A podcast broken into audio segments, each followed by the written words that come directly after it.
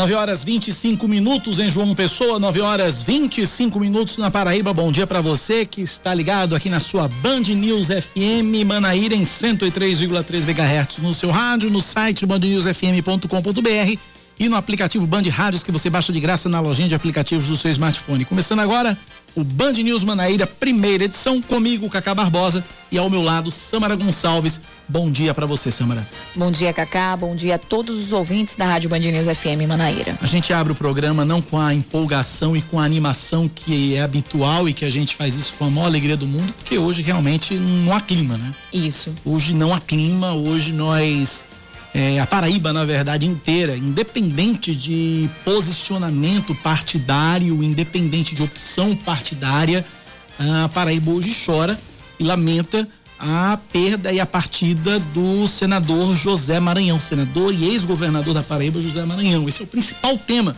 do Band News Manaíra, primeira edição, que começa agora, já com os primeiros destaques de hoje, às 9h26. Vamos lá.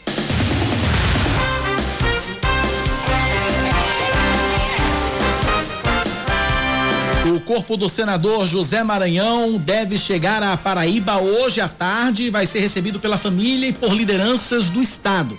Em seguida, vai para a casa dele, no bairro do Altiplano, e de lá para a Praça João Pessoa, onde passa em frente às sedes dos três poderes. E segue para ser enterrado em Araruna, no Agreste, cidade natal do político. O senador mais idoso do Brasil morreu ontem, aos 87 anos, no Hospital Vila Nova Estar, em São Paulo, após passar 71 dias internado em decorrência da Covid-19. O governador da Paraíba, João Azevedo, do Cidadania, decreta luto oficial de três dias devido à morte do senador José Maranhão, do MDB.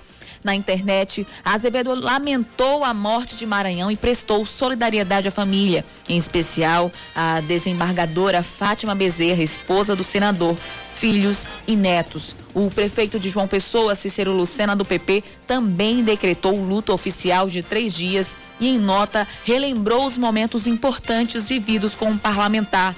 Para o prefeito, abre aspas, Maranhão manteve sua biografia e sua alma limpas, mesmo diante das incontáveis disputas políticas que travou incessantemente defendendo as cores do MDB. Fecha aspas. Com a morte do senador José Maranhão do MDB, a suplente e senadora em exercício Nilda Gondim, também do MDB, ah, assume a titularidade do, do, do mandato no Senado Federal ela que já ocupava a função de forma interina desde o dia do, ela já ocupava a função interina desde o dia 12 de janeiro com afastamento do parlamentar e lamentou o ocorrido. Hilda Gondim afirmou que, abre aspas, Maranhão deixa exemplos para gerações futuras de como amar e se dedicar à sua terra e à sua gente. O presidente do Senado Federal, Rodrigo Pacheco, do Democratas de Minas Gerais, decreta luto oficial de 24 horas na casa pela morte de José Maranhão. Com isso, foi cancelada a sessão deliberativa prevista para hoje. O Senado manteve apenas as reuniões internas com uma de lideranças partidárias. Falar de futebol agora, o Bayern de Munique vence o Al Ahly do Egito por 2 a 0 e vai fazer a final do Mundial Interclubes da FIFA, Mundial de Clubes da FIFA, contra o Tigres do México. Os dois gols foram marcados pelo melhor jogador do mundo na atualidade, o centroavante polonês Robert Lewandowski. A decisão do título acontece depois de amanhã às três da tarde. Pouco antes ao meio-dia, o Al Ahly enfrenta o Palmeiras na disputa pelo terceiro lugar. Agora 9:29.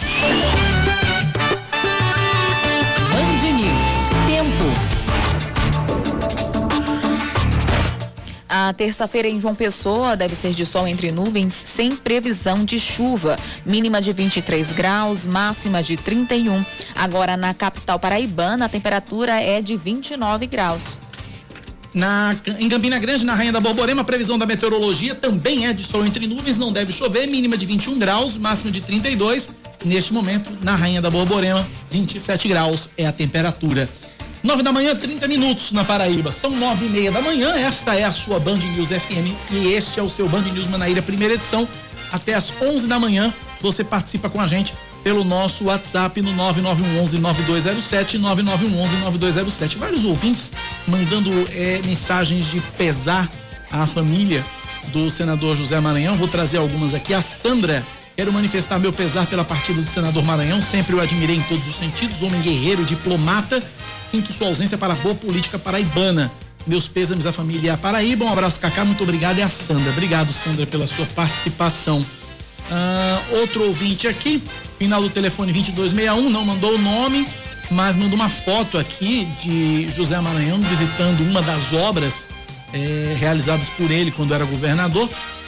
E aí diz: o senador José Maranhão morreu ontem, vítima da Covid-19. Foi com muito fui com muito orgulho seu gerente de fotografia no Palácio do Governo. Minha gratidão vai com Deus. Aqui uma participação também dos nossos ouvintes. Tem mais outras aqui, outras participações aqui. É, final do telefone 1900, partiu grande mestre de obras, a Paraíba de luto. Também com a gente aqui, bom dia. É, essa aqui eu vou ler daqui a pouco, vou ler mais tarde. Mas são várias participações aqui, vários ouvintes é, mandando é, votos de pesar ao senador José Maranhão. Você pode fazer o mesmo, mandando a sua mensagem para cá no nosso WhatsApp 9911 9207 9911 9207. 9 horas mais 31 minutos agora na Paraíba, são 9 e 31. Com mais de 65 anos de vida pública, José Maranhão cumpria aí o seu segundo mandato como senador da República. Ele foi deputado estadual quatro vezes, deputado federal por três mandatos e governador da Paraíba em três ocasiões. José Targino Maranhão nasceu em Uiraúna em setembro de 1933. Formado em Direito pela Universidade Federal da Paraíba, José Maranhão iniciou sua trajetória política no ano de 1955 quando foi eleito deputado estadual pelo PTB, partido pelo qual se elegeu deputado estadual por, por outros dois mandatos seguidos. Em 1967, deixou a legenda para se filiar ao MDB, é, sendo eleito para o quarto mandato de deputado estadual. Em 1969, durante o regime militar, José Maranhão teve mandato cassado e os direitos políticos suspensos por 10 anos. Retornou à carreira, à carreira política em 1982, elegendo-se deputado federal pela primeira vez. Foi eleito novamente para o cargo em mais duas ocasiões, 1986, 1990. Em 86, inclusive, José Maranhão foi deputado constituinte, participou da elaboração da Constituição de 1988. Em 1994, José Maranhão foi eleito vice-governador da Paraíba. Na ocasião, o governador eleito havia sido Antônio Maris. Só que Maranhão assumiu o mandato de governador dez meses depois da posse, eh, em definitivo, né, por causa da morte de Antônio Maris em 1995.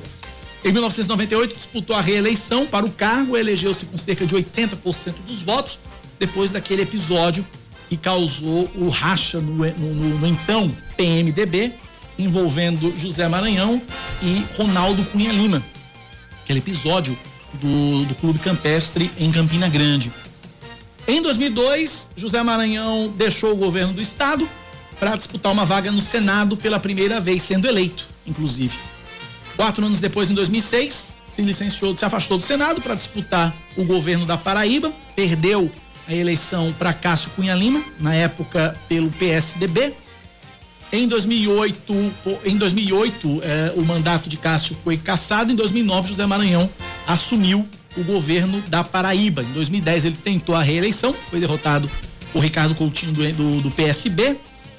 Em 2012, José Maranhão disputou a prefeitura de João Pessoa, ficou em quarto lugar na disputa. Uh, em 2014, foi eleito senador pela segunda vez para atuar entre 2015, fevereiro de 2015 e fevereiro de 2023. Esse é um rápido uh, resumo aí do que foi a vida política de José Maranhão. Foi muito mais que isso né? É, a gente tentou resumir. A gente tentou resumir, né? porque. Toda é a trajetória de José Maranhão. É difícil por... você resumir 65 anos de vida pública em um minuto, que foi o tempo que eu levei para ler esse texto.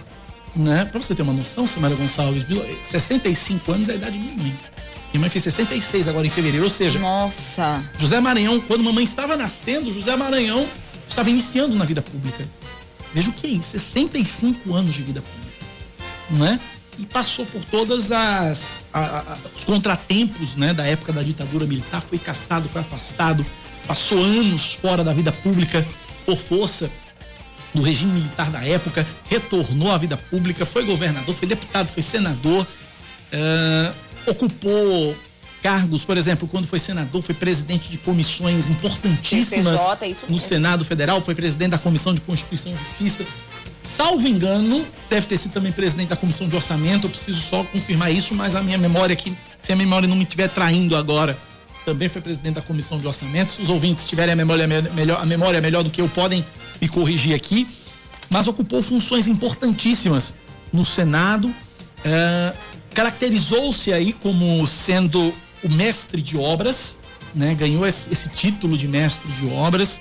É, tinha uma marca, uma das marcas registradas de, de José Maranhão era a, a, colher de pedreiro, né? A colher de pedreiro que era de fato o símbolo dele, mestre de obras, Isso, fez obras importantíssimas aqui na Paraíba, né? de toda a ordem, é, programa, projetos de, de eletrificação rural quando era governador da Paraíba. Eu lembro que 2000 e 2000, 2001, 2002 tinha aquela aquela história de apagar o último candeeiro, né? Que ele promoveu aí e, na época junto com a então Saelpa, hoje Energisa, um programa de eletrificação rural. Olha, é uma uma trajetória difícil da gente resumir aqui no, no, no rádio, mas uma e até onde minha memória também me, me alcança, Samara Gonçalves, é, José Maranhão nunca foi citado em nenhum processo, nenhuma investigação, seja de corrupção ou seja de improbidade administrativa. Em, é difícil você conseguir manter isso em 65 anos de vida pública. É difícil. E foi até o que o prefeito de João Pessoa, Cícero Lucena, fez questão de ressaltar no, pronuncia, no, pronunciamento dele. é, exatamente, vida limpa, né? É difícil você encontrar. E José Maranhão, eu diria que foi o último dessa geração de grandes políticos que a Paraíba conheceu, né? Tivemos ano passado, em decorrência da Covid-19, a morte de um outro ex-governador, Wilson Braga, que também fazia parte da geração de Maranhão, e aí vários outros grandes políticos da geração de José Maranhão. Creio eu que José Maranhão tenha sido realmente o último dessa, dessa leva, dessa geração de grandes políticos, de grandes nomes que, que pontuaram e que marcaram a política paraibana e a política brasileira. É realmente muito triste, a gente torcia, nós torcíamos todos pela, pela recuperação, pela pronta recuperação de José Maranhão. Ele deu alguns sinais de que é, iria se, se recuperar, houve a, o estado de, de saúde tinha vários altos e baixos, a gente noticiou aqui é, estubação, a gente é, depois anunciou a intubação, né?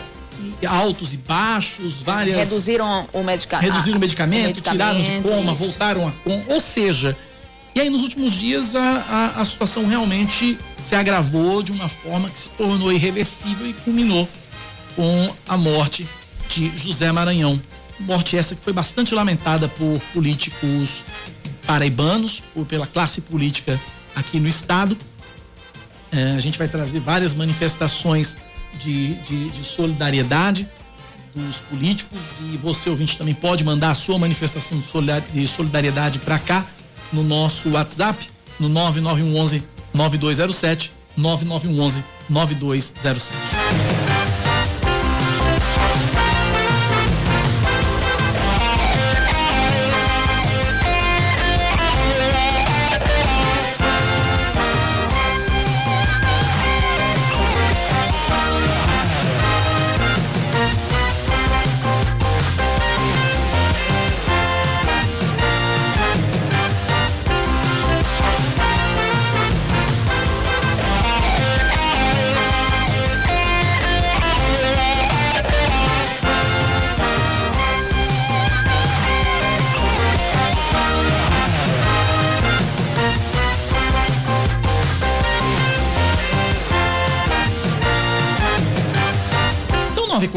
A gente na abertura do jornal trouxe mais ou menos o que seria a programação, o que seria o, o trajeto do, do, corpo do senador José Maranhão assim que chegasse e desembarcasse aqui na Paraíba. Informações que nós trouxemos é, trazidas, enviadas inclusive pela Polícia Militar. Mas tivemos algumas mudanças, estamos tendo algumas, algumas mudanças. De trajeto. Trajeto, a polícia tá, tá revisando isso e deve está fazendo isso também em conjunto com a família. É, né? na verdade eles pediram também para a gente entrar em contato para confirmar com a família. Inicialmente, ele, como você mesmo falou, Cacá, eles passaram essa informação né, desse trajeto, destrinchando tudo, mas pouco tempo depois aí já disse que poderia ter uma alteração, é, isso de acordo com a, a família, né? O que é que a família vai fazer. Então esse trajeto pode ser modificado. Pois é. E a ouvinte aqui me lembra, ouvinte Sandra, e eu ia falar nisso mais tarde, Sandra, mas você me antecipou aqui, vou fazê-lo por sua causa. Ela me disse o seguinte, Cacá, além de tudo que você está falando, o senador José Maranhão também foi piloto de aviação. E é verdade.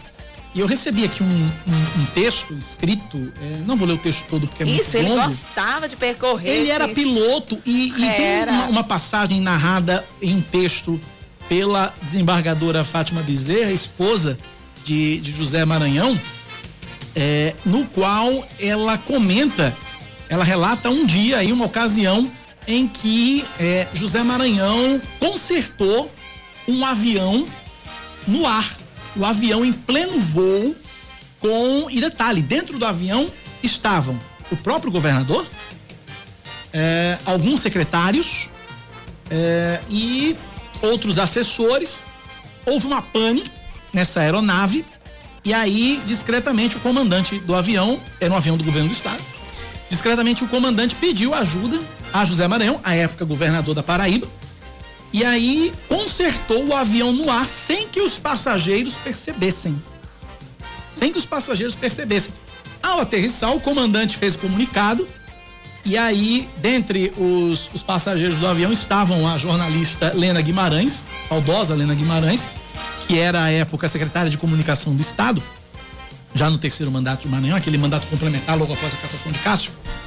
E aí, Lena Guimarães, quando soube disse, ela, ela, ela agradeceu demais o senador Maranhão, na época governador, por ter salvado a vida, mas desse dia em diante, Lena Guimarães havia colocado na cabeça que jamais voaria em aviões mono e bimotores.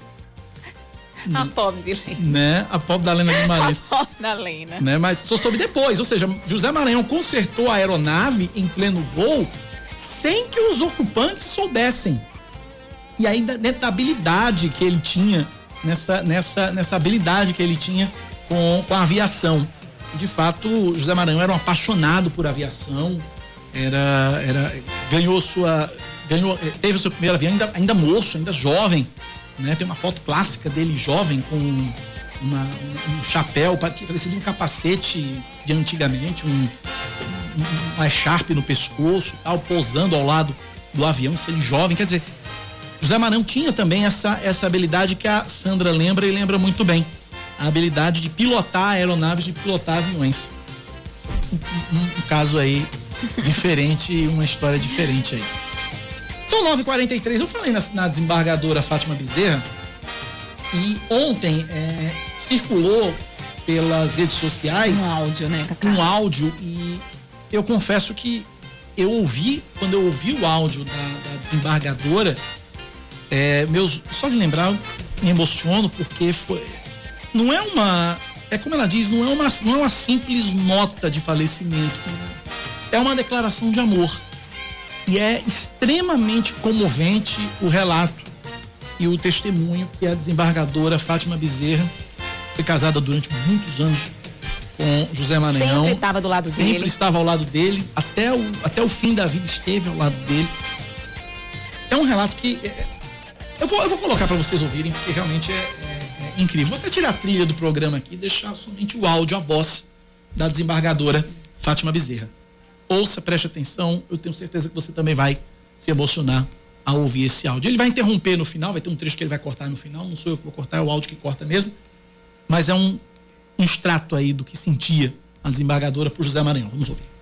Meu amor, muitas pessoas quando perdem entes queridos, colocam nas redes sociais notas de pesar, notas de falecimento. Eu não. Eu quero colocar uma declaração de amor para dizer a Paraíba que José Maranhão não foi só meu. José Maranhão foi de vocês. Quantos natais quantos aniversários, quantas comemorações em família o meu amor precisou estar ausente porque tinha compromissos políticos. Quantas vezes eu pedia nas festas, toda romântica, garotinha ainda, vamos dançar, meu amor, vamos curtir essa noite. E ele dizia: Eu preciso dançar com as outras pessoas, minha filha. Eu sou um homem público.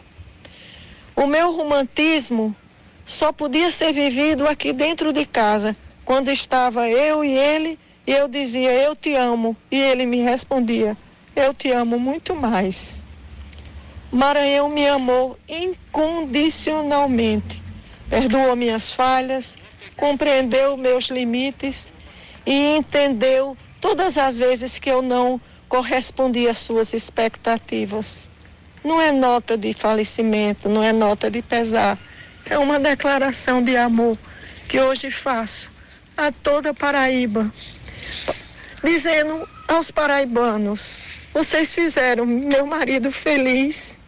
Todas as vezes que ele era votado, todas as vezes que ele era abraçado na rua, Todas as vezes que alguém tirava selfie com ele, todas as vezes que ele era reconhecido nos recantos desse estado, lá de Cajazeiras, aqui em Cabedelo, e as pessoas diziam: Meu pai gosta do senhor. Pois é, um relato, palavras que emocionam de fato, palavras ditas aí pela desembargadora Fátima Bezerra. Eu vou dizer uma coisa, você muito. Eu vou, eu vou falar aqui uma coisa para vocês, até disse isso ontem no grupo de WhatsApp que nós temos aqui da nossa equipe e vou trazer aqui no ar, porque realmente é uma, é uma coisa que eu estou sentindo nesse momento e quem me acompanha sabe que eu sou muito honesto, sou muito verdadeiro no que eu falo, no que eu sinto e nunca escondi sentimentos, nunca escondi o que eu penso, nunca escondi o que eu, o que eu imagino. Uh, eu, eu honestamente, eu nunca fui muito de me comover com morte de políticos. Nunca fui. Nunca fui. É, porque é aquela coisa, o político não se comove com a morte de ninguém. Né? Tem a, fala e tal, mas enfim. Mas com a morte de José Maranhão, confesso a vocês, ouvintes, que eu realmente me comovi, me emocionei, de fato me emocionei muito. Primeiro pelo que José Maranhão representou na, na política da Paraíba. E segundo por uma coisa muito particular minha. É, meu saudoso avô, seu João Gomes da Silva, ele era muito parecido com o senador José Maranhão. Muito parecido com o senador José Maranhão. José, quando eu olhava, às vezes que eu encontrava o senador Maranhão, seja em eventos, seja em entrevistas, enfim, eu olhava para o senador José Maranhão e lembrava de meu avô. O bigode que meu avô usava era muito parecido com o Maranhão, a armação do óculos, né, o cabelo branco, enfim. E uma história até, até engraçada que aconteceu em família, Samara Gonçalves, foi a seguinte. Meu avô vinha para João Pessoa, é, para José Maranhão era governador. Meu avô vinha para João Pessoa para fazer alguns exames e coube a um tio meu trazê-lo de carro para cá e levá-lo de volta para Campina Grande. Meu avô morava em Campina Grande. E só que meu, meu tio tinha chegado do trabalho e tal, estava todo atarefado. Meu tio trabalhava à época na, na, na, na, na antiga São Brás, hoje Vitamílio, lá em Campina Grande. Meu tio trabalhava lá. Chegou atarefado em casa, tá atarantado, agoniado, porque estava atrasado. Saiu de casa e esqueceu a carteira. E aí, no que esqueceu a carteira, esqueceu a habilitação e documento do carro. E foi embora. Veio para João Pessoa. Na saída de Campina Grande, é, ele foi parado pela, pela Manzuá. Na época tinha a Operação Manzuá.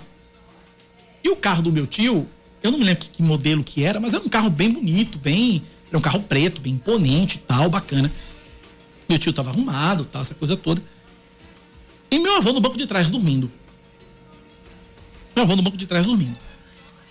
Pararam o carro do meu tio. Meu tio, me lasquei, o que é que eu vou fazer? Tô sem documento, vou ter que voltar para pegar, não sei o que, tal, tal, tal. Vamos multar aqui. Aí o policial chegou, meu tio não teve conversa. Baixou o vidro do carro, somente a altura dos olhos assim. Olhou pro guarda e disse assim: Fala baixo que o homem tá dormindo. Aí o guarda olhou assim, pensou realmente, acreditou realmente que meu avô era José Maranhão? Eu não. Sério? Olhou. Eu não acredito. O guarda achou, o guarda acreditou que meu avô era José Maranhão. Minha Quando nossa. ele viu, bateu meu. Ele tá dormindo. Meu, viu meu avô dormindo, confundiu com José Maranhão. Aí, aí o guarda. Parou.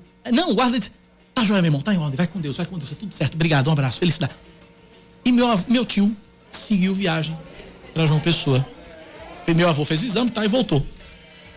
É uma história que a gente conta, que a gente lembra com muita muita graça, né? E que agora eu trago uma história de família vivida aqui por, por pela gente aqui lá, lá, em casa, lá em Campina Grande e, e, realmente me comove a partida de José Maranhão justamente pela semelhança, pelo fato de José Maranhão lembrar o meu avô.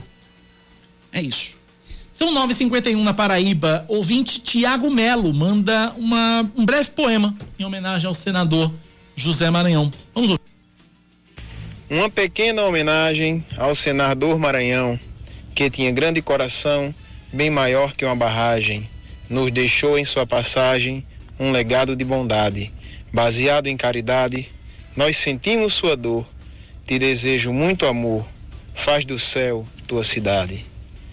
Deixou uma bela história na política e na família.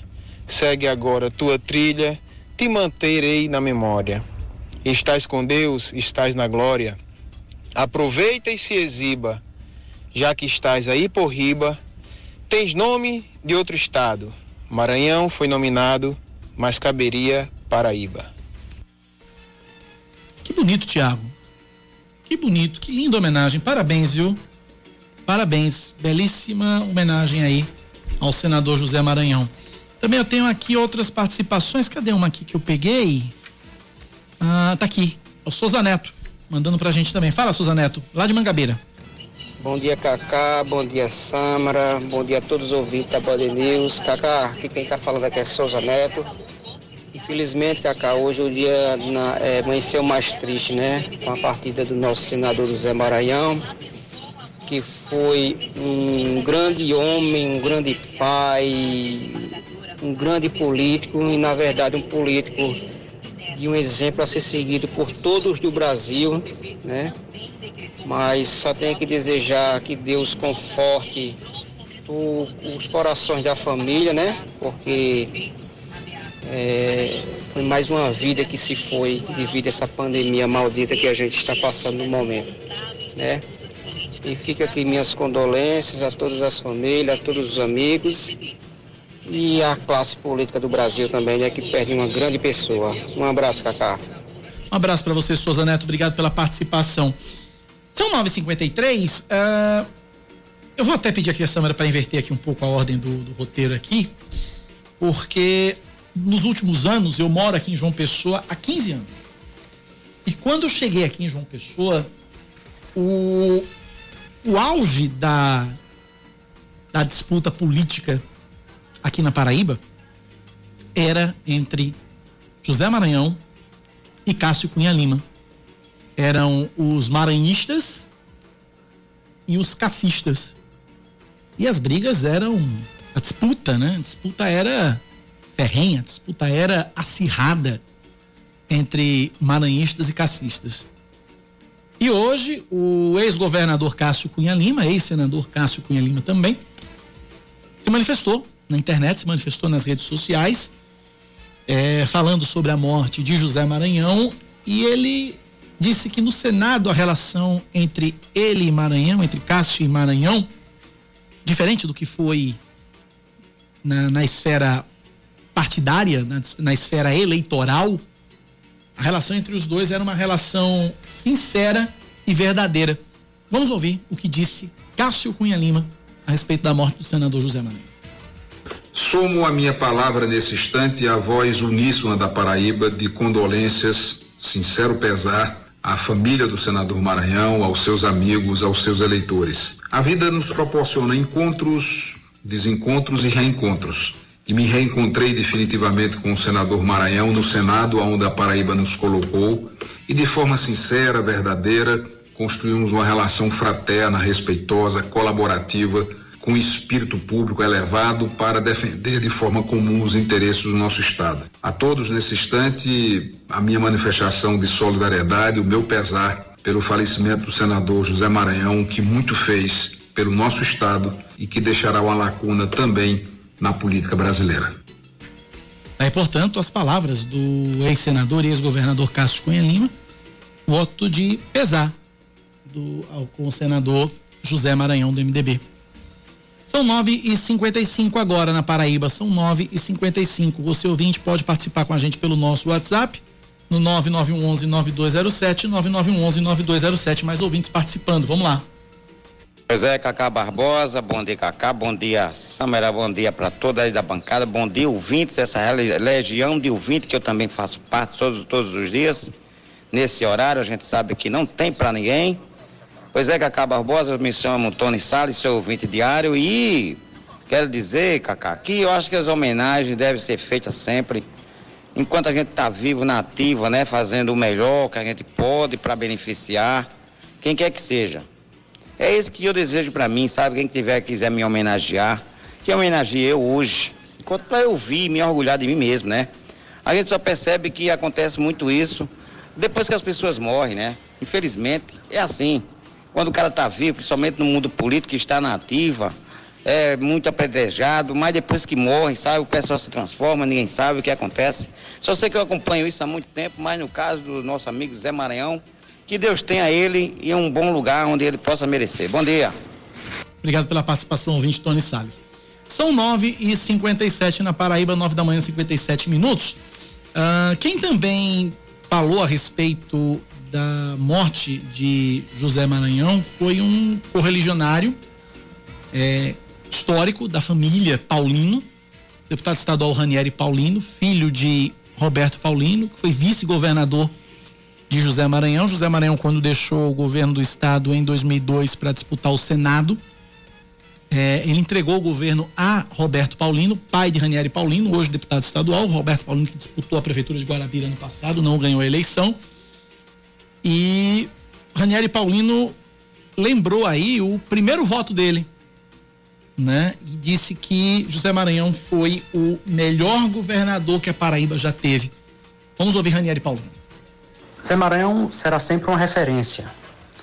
Para mim, especialmente uma referência, sou maranhista, estive com ele em todos os momentos. Meu primeiro voto foi em Zé Maranhão. Zé Maranhão deixou um legado né, de poucos homens públicos conseguiram conjugar tão bem capacidade de gestão com probidade administrativa. Um homem que fez muito e também é muito correto com o dinheiro público. É, Maranhão era um homem muito, muito ativo, muito presente. Eu sou muito grato é, a ele pelos ensinamentos e esses ensinamentos, inclusive, é, estarei aqui para é, dar seguimento, não só para os que me rodeiam, para os meus familiares, a foto, inclusive, que eu prestei homenagem a ele, tem uma simbologia muito grande, ele segurando no braço o meu filho caçula, é, aqui na minha casa, e tem uma simbologia porque muito do que eu aprendi com Zé Maranhão, quero passar para as novas gerações, as próximas é, gerações. Maranhão, sem dúvida alguma, foi o maior governador que a Paraíba teve nos últimos anos, pela capacidade de gestão, como disse, é, pela forma é, é, que cuidou do dinheiro público, especialmente pelas ações que fez. Né? Quem mais fez por água na história política da Paraíba foi José Maranhão. A minha cidade, inclusive, hoje toma água graças ao governo Mariz Maranhão Roberto Paulino, com a barragem de Araçagi. Então, são muitas ações em favor né, do povo da Paraíba. Maranhão honrou e honra o nosso MDB, honra a Paraíba e honra o Brasil. Ranieri Paulino, deputado estadual pelo MDB. São 10 horas. A gente precisa de um intervalo. Na volta a gente traz outras repercussões, outras homenagens ao senador José Maranhão. A gente vai trazer, enfim, a gente espera trazer também alguma definição com relação a chegada do corpo de Maranhão, que deve acontecer, como deve acontecer, porque está mudando tudo em relação ao que a gente trouxe no começo do programa. A Polícia Militar ainda está definindo aí como deve ser feito. O que a gente sabe é que o Corpo de Maranhão deve chegar hoje e deve ser recebido com honras militares. Informação que a gente sabe. Isso. Horário. Uh, deve haver um cortejo trajeto para onde vai, como vai. Porque as informações foram variadas. De, de 6 horas da manhã para cá, já tivemos três ou quatro informações diferentes com relação ao trajeto de, de José Maranhão. Primeiro disseram que ele ia primeiro para casa dele no Altiplano, depois para o Palácio da Redenção, onde ia ser velado, depois para Araruna. Depois inverteram, primeiro a Casa do Maranhão, depois o Palácio da Redenção e não ia ter velório, ia só dar uma passada por lá e depois para Araruna. Agora não se tem mais, enfim, é uma definição, uma questão logística da PM né? A PM está encontrando aí a, a, a, melhor forma e eu acho que agora deve ser até mais prudente que só divulgue quando realmente tiver uma coisa correta, certa e definida de fato, sem que haja alterações. A gente está aguardando aí na expectativa, mas fato é que hoje sim deve chegar o corpo do senador José Maranhão. Uma última participação antes da gente para o intervalo comercial. Bom dia, Cacá. Bom dia, Sâmara. É, infelizmente, nós estamos perdendo grandes personalidades. E dá para perceber que lá no céu, como estão reunidos hoje, vários cantores, várias pessoas que fizeram muitas alegrias para gente. Não, é que o áudio estava sendo executado quando ela apagou o áudio. Ah, oh, mas mandou um outro aqui. Vamos lá, vamos lá, vamos lá. Não apaga esse não, tia. Vamos lá dia, Cacá. Bom dia, Sâmara. Infelizmente, nós estamos perdendo grandes personalidades, né? Foram vários cantores paraibanos que nos fizeram muita alegria, nos trouxeram muita alegria, estão se unindo lá no céu. Hoje, grandes políticos que também estão partindo. Foi o Wilson Braga, Lúcia Braga, outros que agora eu não lembro, e agora o grande mestre de obra. Que Deus nos abençoe. Um grande abraço. A Paraíba está de luto. Perdemos o grande mestre de obra. Um grande abraço e estou sempre com vocês. Um abraço da amiga Hipernestre. Obrigado, Hipernestre. Um beijo carinhoso para você, viu? Obrigado pela participação e também pela audiência. 10 e 2. Agora sim a gente vai para o intervalo e daqui a pouco a gente volta com mais informações aqui na Band News FM. 10 e 2 agora.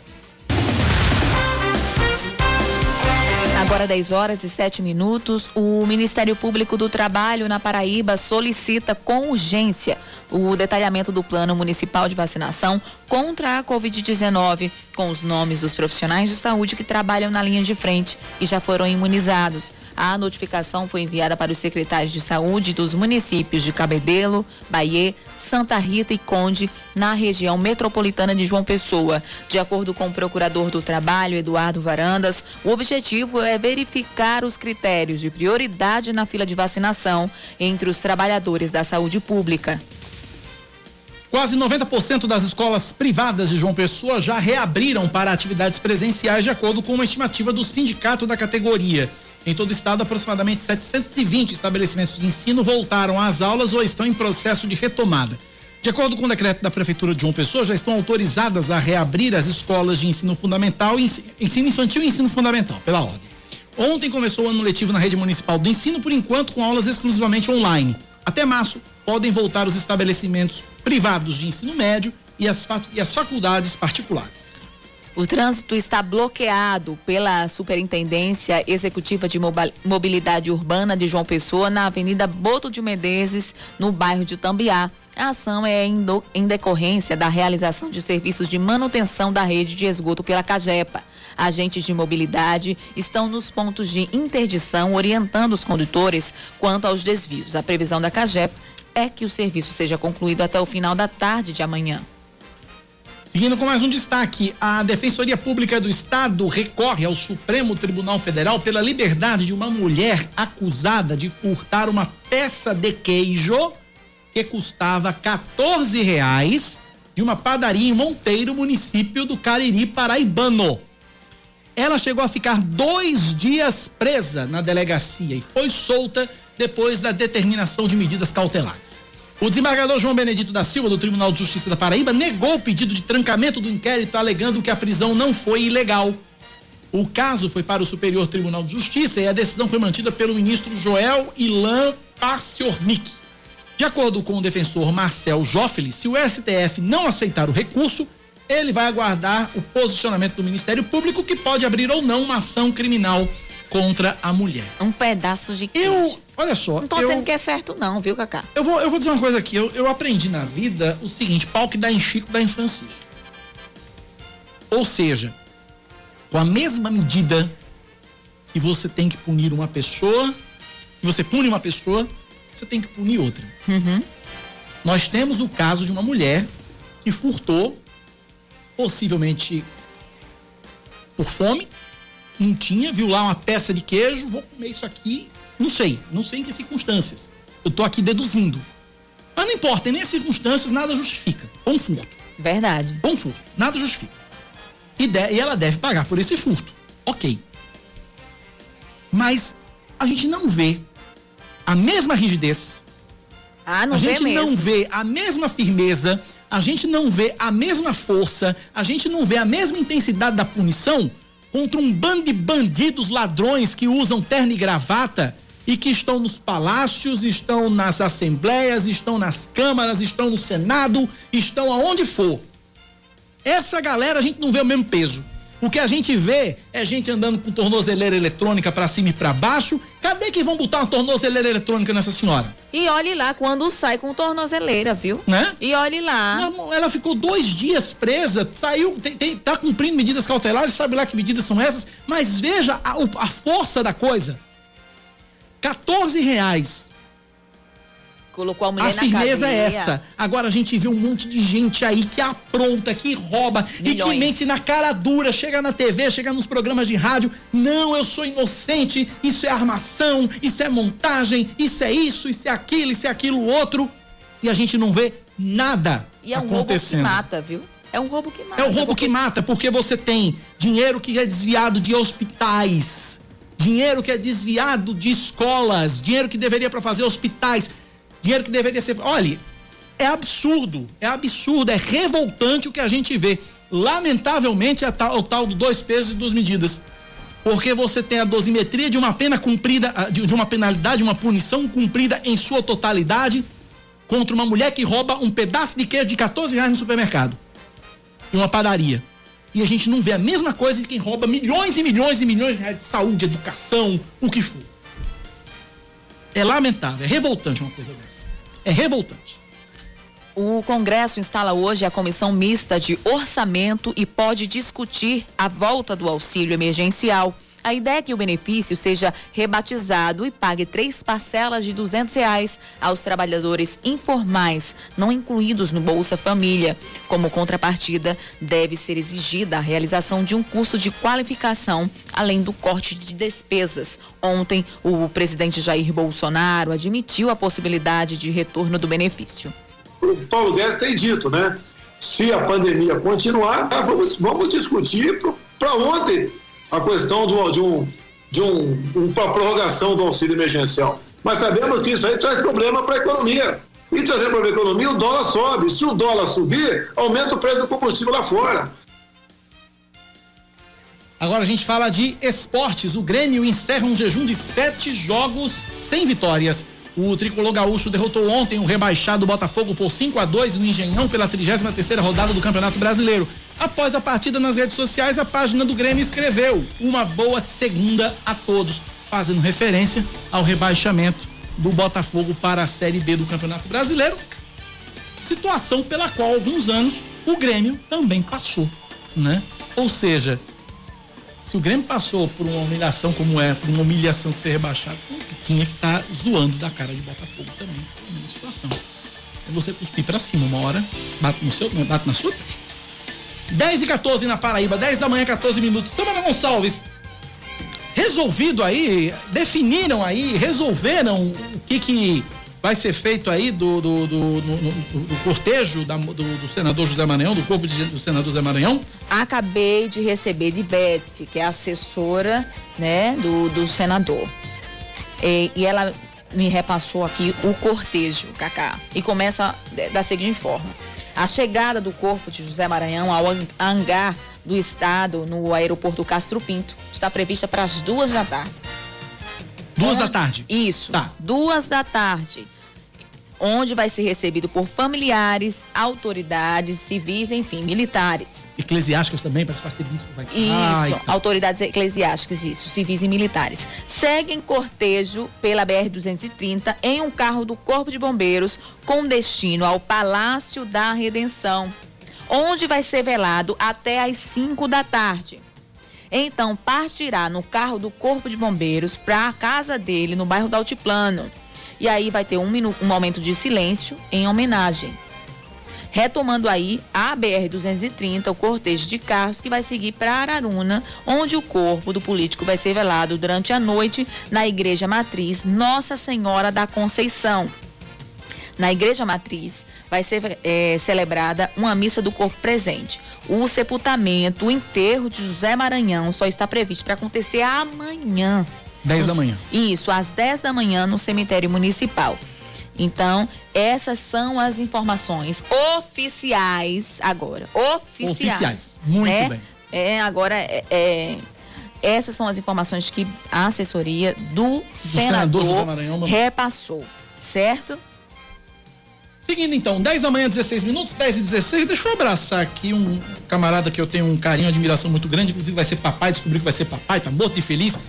Meu amigo Pedro Tiago, é, fazendo um comentário aqui ao, ao, comentário que eu falei, né? Fazendo adendo aqui o que eu falei a respeito da, da mulher lá que roubou o queijo por 14 reais.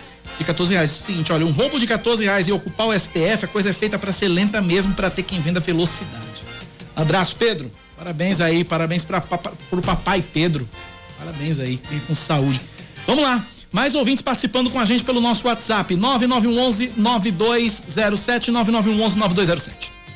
Bom dia, Cacá. Bom dia a todos aí da Band News. Pois é, Cacá. Infelizmente, essa senhora que furtou o queijo, né, para se alimentar, está passando toda essa dificuldade. Não estou justificando, eu acho que a pessoa que furta tem que pagar. Agora, a justiça deveria ser igual para todos, né? E não usar de dois pesos e duas medidas. Enquanto essa senhora está passando por esse aperreio aí, os políticos, os poderosos que roubam milhões, não devolvem o dinheiro e nem pagam a pena. É por isso, Cacá, que eu não acredito na justiça brasileira. Só existe justiça aqui para pobre, pessoa que não tem condições. O rico, poderoso, bota a justiça no bolso. Todo mundo sabe disso, essa é a realidade. Obrigado, um abraço para você, obrigado pela participação. Uh, Pedro Limeira, esse caso da mulher que furtou o pedaço de queijo não se enquadraria no furto famélico ou mesmo no princípio da bagatela, do contrário, está provado que cadeia para pobre mesmo. Pedro Limeira. Pedro, eu não sei em que circunstâncias isso aconteceu. A gente não sabe em que circunstâncias houve, foi esse furto.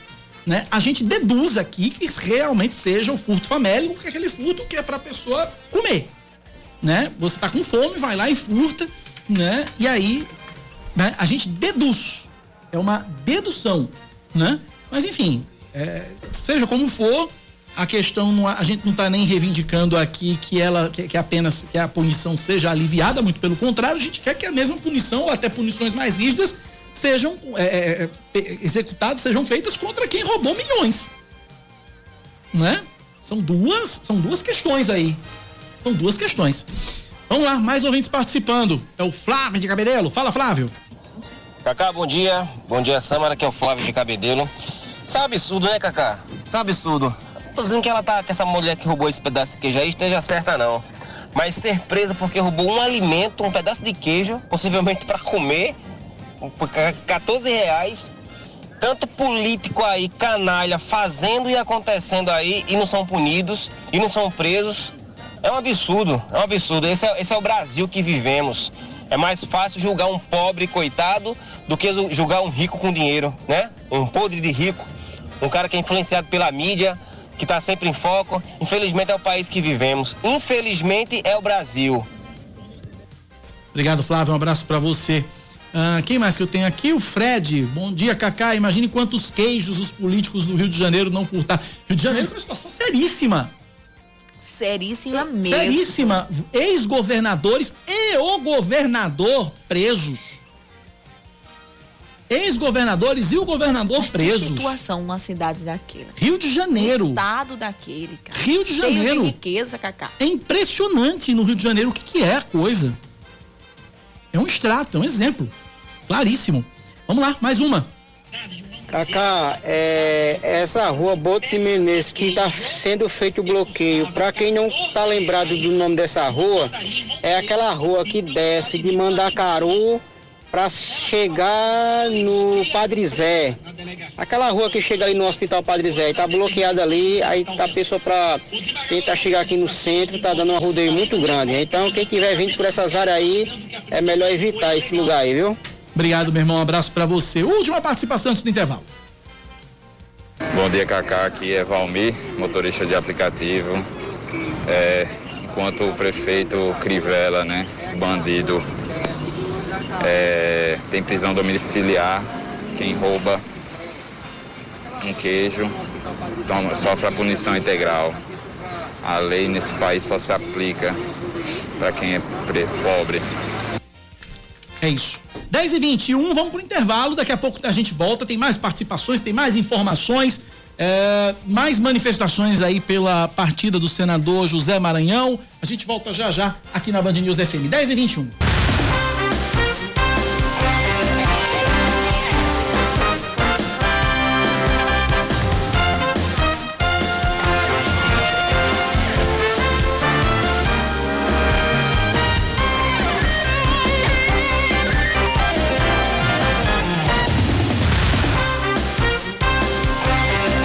10 horas mais 27 minutos agora na Paraíba 10 e 27. O prefeito de Condado no sertão paraibano, Jorge Henrique de Almeida do PL, renuncia ao cargo.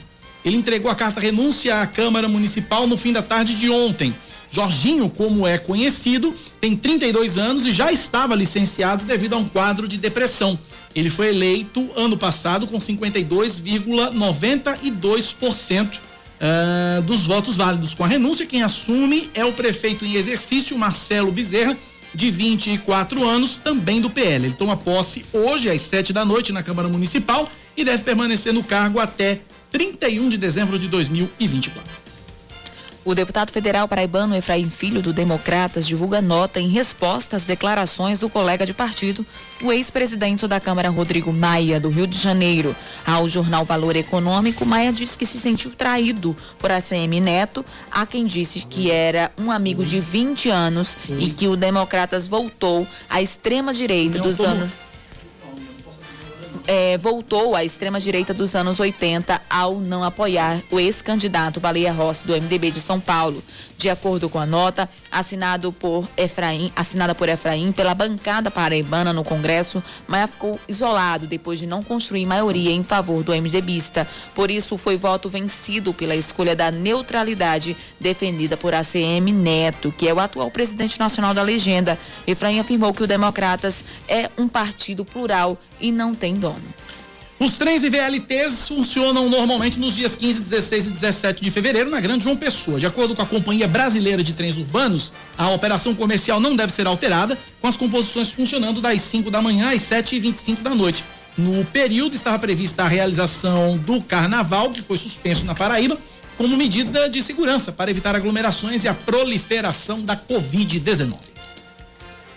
Um posto móvel da Caixa Econômica Federal é inaugurado no bairro do Valentino de Figueiredo e vai oferecer serviços que não envolvem transações em dinheiro. A população do bairro pode abrir contas, pedir empréstimos e solicitar a segunda via do cartão, por exemplo.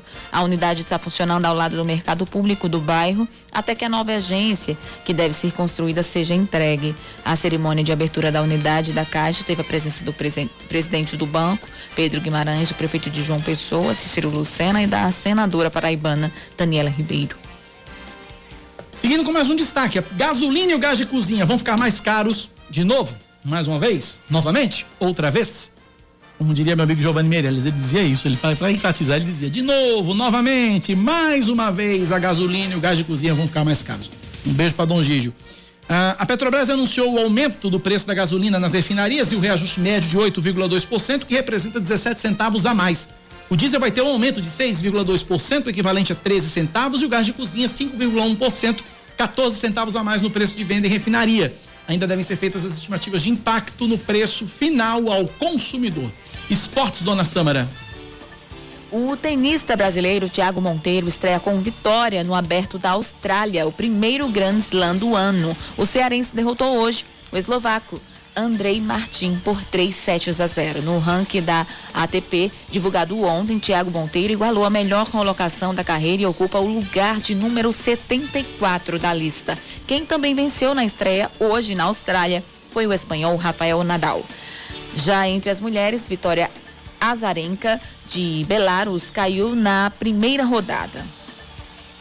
10 da manhã, 31 minutos agora na Paraíba, 10 e 31. Vamos trazendo aqui outras manifestações, aqui outras repercussões eh, da morte do senador paraibano José Maranhão ontem à noite.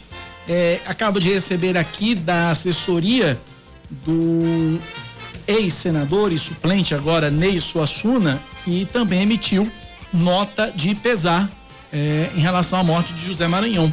Diz a nota do Ney Suassuna.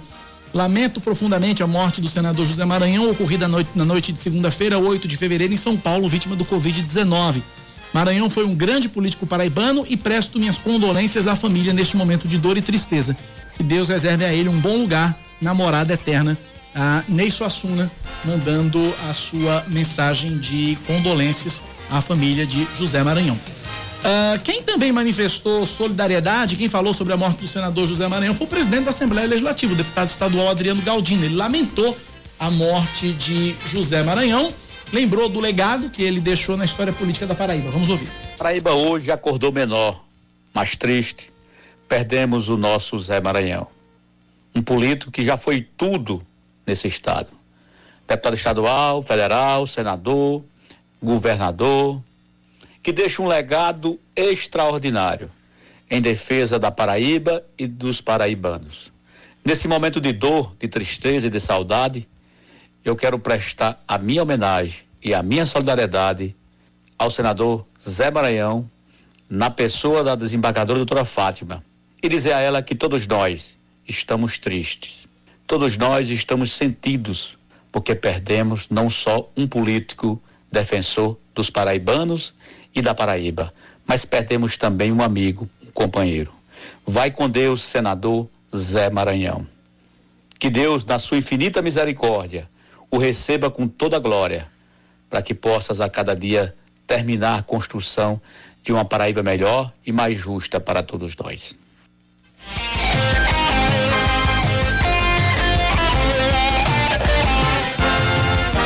Presidente Adriano Galdino, presidente da Assembleia Legislativa da Paraíba, manifestando. Senador veneziano Vital do Rego, recém-filiado ao MDB, é, lamentou a perda do amigo, líder e irmão, palavras de veneziano, José Maranhão. José, inclusive veneziano, que é filho de Nilda Gongin, que é quem assume a cadeira de José Maranhão no Senado. Vamos ouvir veneziano Vital do Rego. Foi uma convivência de mais de 25 anos, uma convivência de um amigo próximo, de um eleitor, de um correligionário, de uma pessoa que, por exemplo, ingressou no MDB através do seu chamamento. Eu sempre tive no governador Maranhão uma referência, a referência de homem público, dedicado, extremamente solícito, generoso, franco, sincero não de muitas palavras, mas as palavras suficientes para estabelecer um compromisso de verdade, honesto.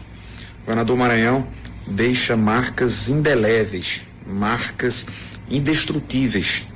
Fossem estas, estejam estas em todas as partes da Paraíba, quando realizou durante três mandatos como governador obras extraordinárias, fossem estas vinculadas às suas passagens na Assembleia Legislativa do nosso Estado, na Câmara Federal e no Senado da República. Transmito a todos os seus familiares, à desembargadora Fátima, aos seus três filhos e a todos os paraibanos os nossos sentimentos de pesar. Senador veneziano Vital do Rego, manifestando sua solidariedade. Ainda no Senado, Daniela Ribeiro, né? Isso, isso mesmo. Daniela Ribeiro, que também foi companheira de José Maranhão no Senado, companheira de bancada, Daniela classificou José Maranhão como um homem de coração grandioso e como uma referência na política da Paraíba, fazendo e deixando histórias. Vamos ouvir Daniela Ribeiro. Foi com muita tristeza que recebi a notícia do falecimento do senador José Maranhão, por tudo que ele representava ou representa para Paraíba, por sua história limpa, história de dedicação, desde deputado federal, governador, senador, por tudo aquilo que ele fez pelo Estado, por toda a sua história de vida, por sua família, né, pelo, pela sua dedicação também familiar. Eu sentava ao lado dele no Senado Federal e trocamos, trocávamos muitas conversas, né, a experiência dele, é, que muitas vezes é, a gente conversava. E o senador José Maranhão, ele era muito dedicado sempre ao nosso Estado. Então é uma perda irreparável. A Paraíba perde um grande homem público e com toda certeza vai fazer muita, muita falta. Apesar de sua idade, 87 anos, ele era um homem muito forte, sempre se comentava sobre isso, sobre a sua força, né? não, não digo só na sua força, na sua mente e no seu corpo, né? no físico e na sua mente, na sua alma, nem né? no seu espírito, né?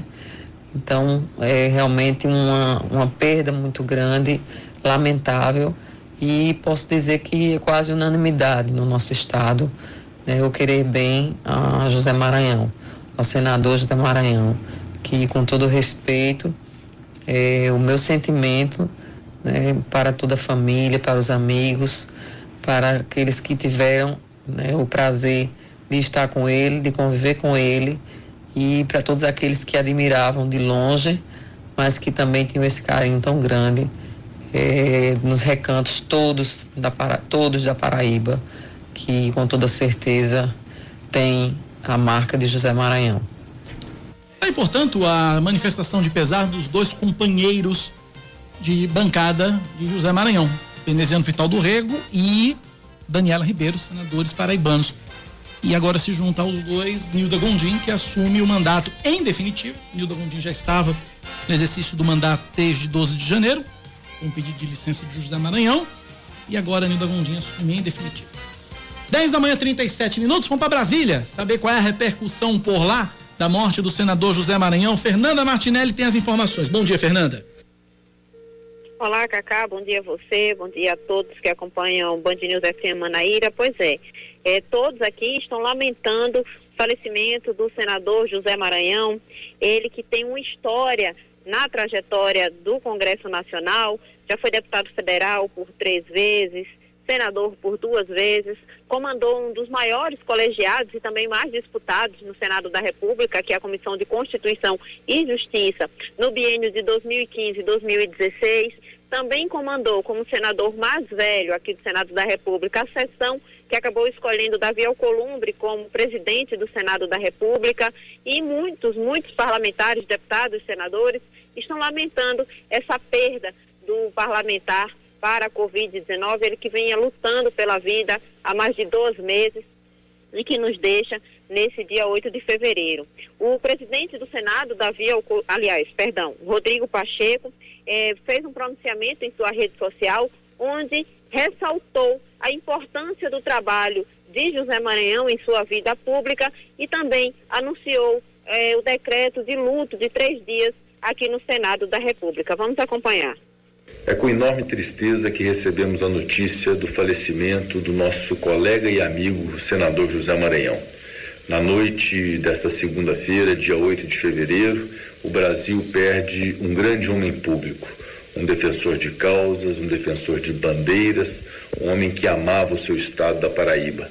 Os meus sentimentos a todos os seus familiares, a desembargadora Fátima, sua esposa, aos seus filhos, seus amigos e também ao povo paraibano, que perde um de seus grandes defensores.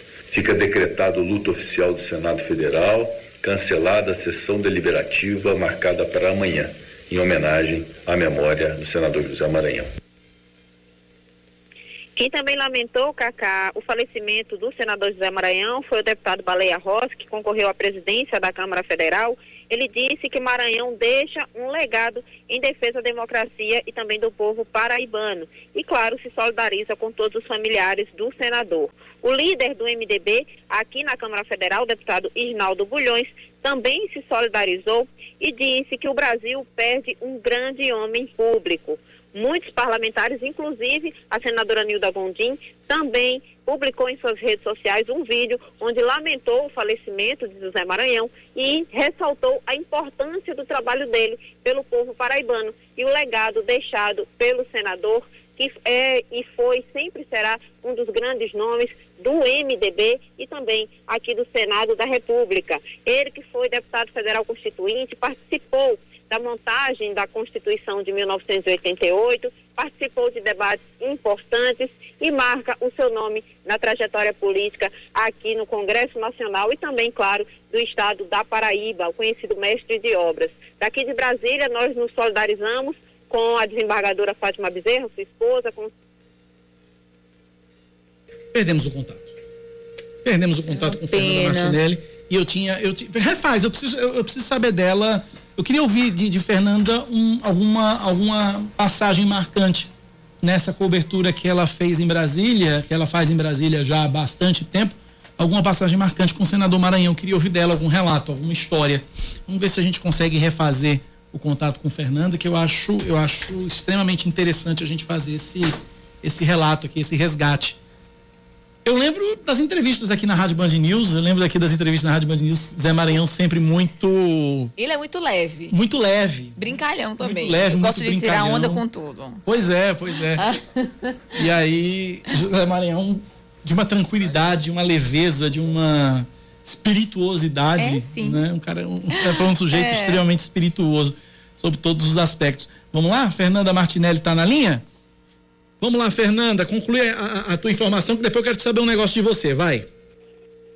A repercussão foi muito grande, como eu havia falado, né? A senadora Nilda Gondim, suplente que assumiu no lugar de José Maranhão enquanto ele estava afastado, também fez um vídeo em suas redes sociais onde ressaltou o trabalho do senador pelo povo paraibano e também o trabalho que ele fez aqui no Senado da República e no Congresso Nacional como um todo. Ele que participou da montagem da nossa Constituição em 1988, junto com o Cássio Cunha Lima, foi deputado federal constituinte e deixa esse legado de muito trabalho aqui no Congresso Nacional, participando de decisões importantes. Muitos, muitos parlamentares, muitos nomes de, em nível nacional, muitos homens públicos lamentaram desde a noite de ontem o falecimento de José Maranhão, Cacá. Fernanda, é, você que está em Brasília já há vários anos, cobrindo Câmara, cobrindo Senado, cobrindo, enfim, você lembra, você tem alguma, alguma, algum relato, alguma passagem, alguma história é, é, ou curiosa ou marcante que você tenha vivenciado ou passado nessa sua cobertura que envolva o, o senador José Maranhão, Fernanda? Uma das coisas que mais marcou, pelo menos na minha trajetória aqui em Brasília, foi a simpatia que ele sempre teve para nos atender. Eu até postei em minhas redes sociais a forma carinhosa como ele tratava todos da imprensa, sempre muito tranquilo, sempre muito calmo. Sempre que eu precisava gravar com ele, precisava ter algum tipo de contato com ele, ele sempre me perguntou como era que eu estava. Ele tinha uma, uma forma carinhosa de chamar de querida. Oi, querida, como você está? Como é que está a sua família? Ele tinha essa preocupação de se aproximar. Sempre participava de todas as reuniões da bancada federal, dando sua opinião e era muito respeitado, Cacá, por todos os parlamentares que compunham a bancada federal aqui em Brasília. Então, nós temos, lógico, é, essa lembrança carinhosa dele, cenas que até chegaram a marcar, né, como a presidência, a escolha para a presidência do Senado Federal, quando foi escolhido Davi Alcolumbre, quando aconteceu aquela situação do microfone aberto, e ele conseguiu transferir essa situação em algo engraçado, em algo que marcou de forma positiva, e José Maranhão deixa essa questão, essa, esse legado da simpatia com a imprensa, sempre nos recebeu muito bem, a mim, pessoalmente, eu conheci o nome José Maranhão entre 8 e 9 anos de idade. Quando eu comecei a gostar de política junto com meu pai, quando eu comecei a acompanhar o cenário político. E conheci pessoalmente quando eu cheguei aqui em Brasília em 2012 e foi assim um, uma empatia imediata. Ele sempre me tratou muito bem, com muito respeito, com muito carinho. E a partir daí eu aprendi a não só conhecer sobre a figura pública José Maranhão, mas também admirar a pessoa que ele era. Eu postei isso em minhas redes sociais, admirar o ser, o ser humano, o homem que existia por trás do homem público por trás da figura política que foi José Maranhão. Aqui eu quero me solidarizar com a desembargadora Fátima Bezerra, com seus filhos, os seus netos, com os seus sobrinhos, Olenca Maranhão e Benjamin Maranhão, e claro, com todos que puderam, como eu, conviver de perto com José Maranhão e saber a marca que ele deixou como homem público, mas principalmente como ser humano, Cacá. Obrigado, Fernanda Martinelli, pelas informações direto de Brasília, aqui na Band News FM. Olha, eu estou recebendo aqui uh, várias, várias, várias mensagens aqui do, dos, nossos, dos nossos ouvintes, agradecendo a todos pela participação e pela audiência no 9911 9207 9911 9207. Eu são 10h46, eu preciso ir pro intervalo. Na volta, eu leio todas as mensagens, coloco os áudios aqui. Tem gente falando sobre a questão da, da, da, mulher que furtou o pedaço de queijo. Tem gente falando também do senador José Maranhão. Depois do intervalo, eu trago todas as informações para você aqui na Band News e todas as, as participações. Volta, sim, ah, uma informação rápida que eu acabo de receber aqui através da CEMOB, Superintendência Executiva de Mobilidade Urbana. O entorno da Praça dos Três Poderes, o entorno da Praça João Pessoa, está com o trânsito bloqueado desde as 5 da manhã de hoje, em ação conjunta dos agentes de trânsito da CEMOB, dos policiais do BPTran, para assegurar o ordenamento do fluxo viário mediante o cortejo do corpo do senador José Maranhão. A CEMOB ainda informa que no período da tarde, em virtude da passagem do comboio por diversos pontos da capital, as equipes da CEMOB vão acompanhar a fim de amenizar possíveis pontos de congestionamento. Informação que chega agora da CEMOB. 10h47, intervalo, a gente volta já.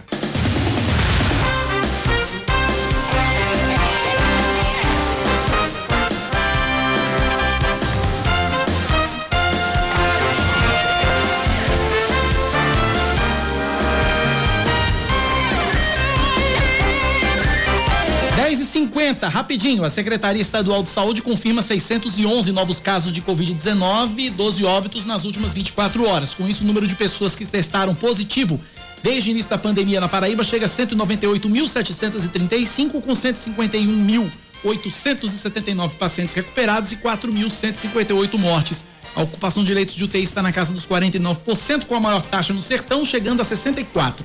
71.843 doses das vacinas Coronavac e Covishield já foram distribuídas na Paraíba. A Prefeitura de Conceição, no sertão do estado, decreta calamidade pública e situação de emergência no município por 180 dias. O prefeito Samuel Lacerda citou a grave crise de saúde pública causada pela pandemia e as repercussões eh, nas finanças públicas da gestão.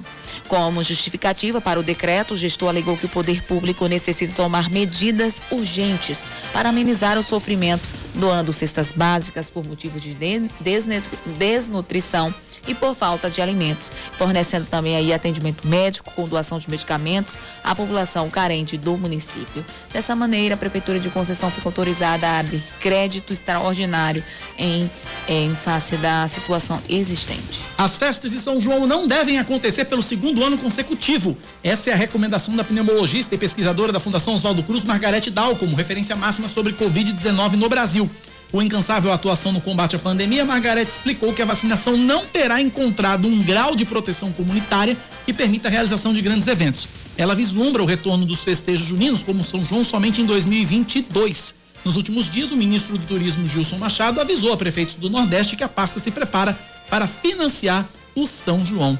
Samara, eu quero. A próxima notícia que você vai ler, eu quero que você leia e eu quero ouvir o seu, o seu comentário, por favor. Por quê? Vamos embora. Uma mulher é assaltada em Campina Grande após encontrar um homem que conheceu por meio de um aplicativo de relacionamento. O caso aconteceu domingo, mas foi divulgado ontem para alertar possíveis vítimas do mesmo tipo de crime. A vítima tem 47 anos e marcou o encontro com o homem na Praça da Bandeira, centro da cidade. Quando ele chegou, ela entrou no carro do suspeito para dar uma volta, né? Mas aí, quando, é, quando ela entrou nesse, no carro, ele a ameaçou com a faca e anunciou o assalto. O bandido roubou objetos pessoais, a mulher fugiu e ainda não foi preso. A polícia investiga o crime. Infelizmente, é o que acontece, é o golpe do Dom Juan. Dom Juan. Que é o famoso Dom Juan. Eles se aproveitam, né? É. Passam, soltam uma conversa bonita Isso. e tal, né? Ganham a sua, a sua confiança. Nesse caso assaltou, mas tem caso aí que tem mulher, Cacá, pra você ter Ela ainda uma deu ideia, sorte, né? chega a viajar, inclusive. Verdade. A viajar para outro país ou receber o cara, é, é, é, ou mandar, um, por exemplo, é, ele não disse que não tem dinheiro para vir. É, manda dinheiro. Aí elas manda- mandam é. dinheiro para passagem e ficam esperando no aeroporto. E, e eles nunca, nunca Cadê que o chegam. cabo aparece? Pois é. Nunca chegam. É tão difícil isso. Então, no tempo, no mundo que a gente vive hoje, a gente tem que desconfiar de tudo, minha gente. Tudo. E assim, quando é um encontro como esse, conhecer o primeiro. A gente também não pode demonizar os aplicativos, Não. eles estão aí pra isso. Mas, veja você, é, ela foi sozinha pro primeiro encontro, né? Isso. Fosse acompanhada, sei lá, ou alguém à Avisar alguém né? e pra alguém estar olhando, pelo Enfim. menos à distância, é muito complicado. então a gente precisa estar atento, tanto homem quanto mulher, viu? Porque tem bandido nos dois lados. Dos dois lados. Não, não tem isso. Uma comissão da Organização Mundial de Saúde aponta não ter encontrado indícios da presença da Covid-19 em Wuhan, primeiro epicentro da doença na China, antes de dezembro de 2019. Os investigadores da OMS concederam uma entrevista coletiva nesta manhã e afirmaram ainda não ter encontrado a origem animal do vírus. Os pesquisadores dizem também que a teoria que o coronavírus escapou de um laboratório chinês é extremamente improvável. Esporte Samara.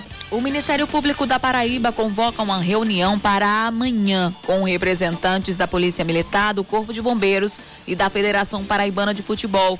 O objetivo é discutir até onde o Campeonato Paraibano pode ser planejado com a garantia das praças esportivas dos estádios, a maioria delas administradas pelas prefeituras e pelo governo do estado. Até o último dia 2 de fevereiro, a entidade não havia recebido nenhum laudo. O Campeonato Paraibano está previsto para começar em 17 de março. É sempre a mesma coisa. Não, é todo ano esse moído, É é, sempre a mesma resenha. coisa, A gente não gente. tem uma novidade no sentido de dizer o seguinte, olha, vamos começar o Campeonato Paraibano porque todos os estádios estão ok. Mas nunca tá. Nunca tá. Todo ano. É como se o Campeonato Paraibano só tivesse uma vez na vida, né?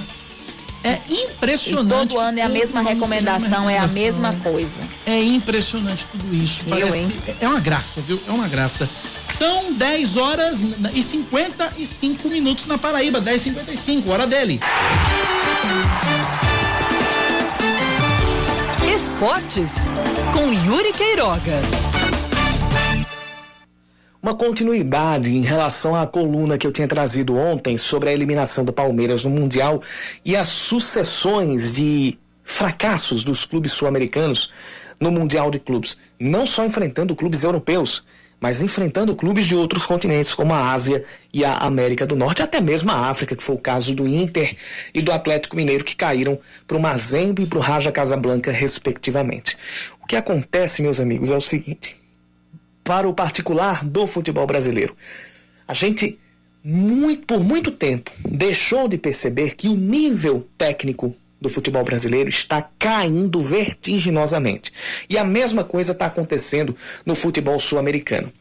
Ao invés da gente ter atinado a tempo para o fato de que o futebol sul-americano está muito mais condicionado a falcatruas, a esquemas, ao extracampo mais do que a dentro das quatro linhas, a gente ficou achando que o que estava sendo jogado era o suficiente. Qualquer pequena jogada seria o suficiente para endeusar um jogador. Qualquer sequência de cinco jogos seria o suficiente para endeusar um técnico. E qualquer sequência de cinco derrotas ou cinco jogos sem vencer, cinco tropeços que seja, empate ou derrota, seria o suficiente para demitir um treinador. A gente tem uma cultura muito imediatista e de pouco trabalho de construção, que é o supra-sumo do futebol moderno, que é o supra-sumo do sucesso do futebol europeu. Todo esse trabalho que está dando certo no Bayern de Munique é sinônimo, é fruto de uma construção que durou muitos anos para chegar àquele nível. E não só o Bayern de Munique. A gente, quando vai falar do futebol europeu, tem exemplos do, do trabalho de base, do trabalho de construção, da filosofia de jogo e de vida do, de países e de clubes em relação às competições e em relação ao trato com o futebol para dentro e para fora da prática esportiva.